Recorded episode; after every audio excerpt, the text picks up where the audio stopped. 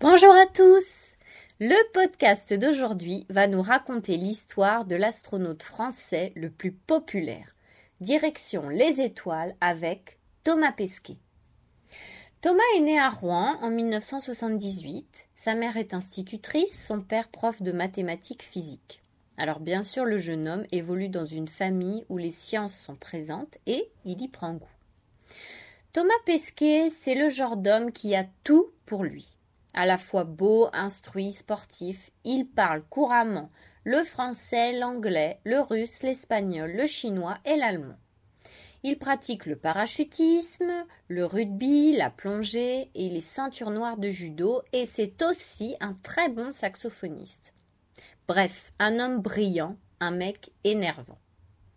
En 2001, il est diplômé en ingénierie aéronautique. Il va par la suite apprendre à piloter. Et en 2006, alors qu'il a seulement 28 ans, il obtient sa licence de pilote de ligne. Et puis, en 2009, il devient le plus jeune des astronautes recrutés par l'Agence spatiale européenne. Il fait partie des six candidats retenus parmi les 8413 postulants.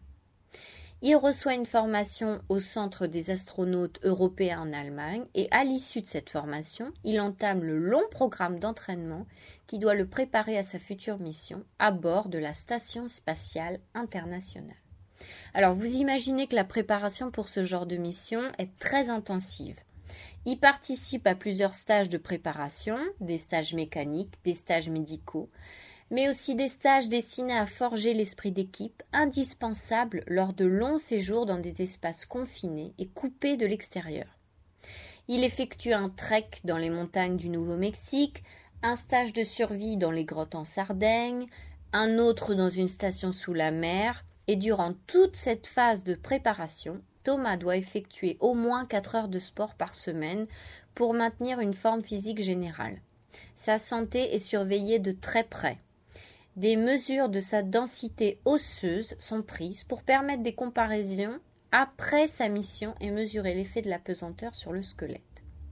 Finalement, en 2014, il est choisi avec un Russe et une Américaine pour faire partie d'un équipage dans le cadre d'une mission de six mois baptisée Proxima.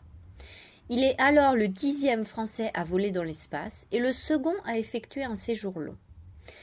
Le jeune astronaute décolle le 17 novembre 2016 et y séjourne durant 196 jours.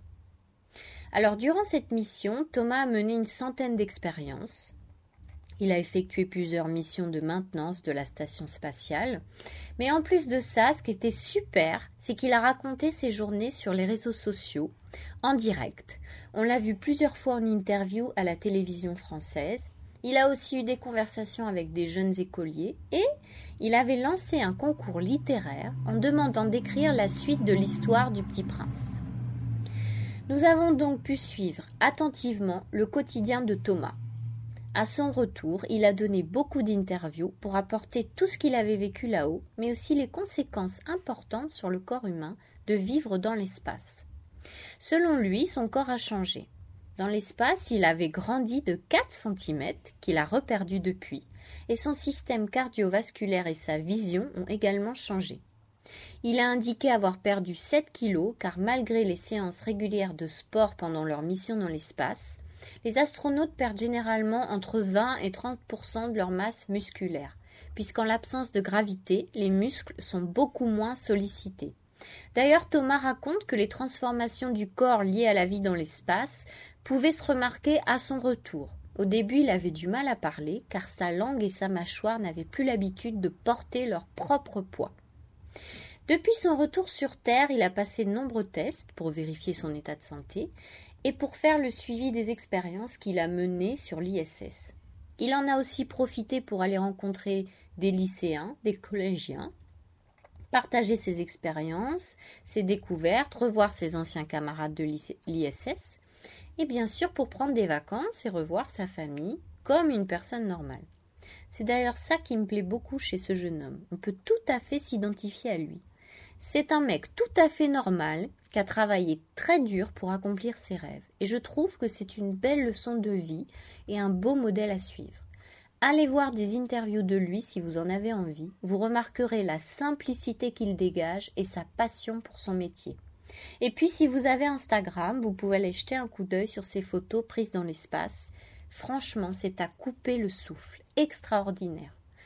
Voilà, c'est tout pour aujourd'hui. À bientôt.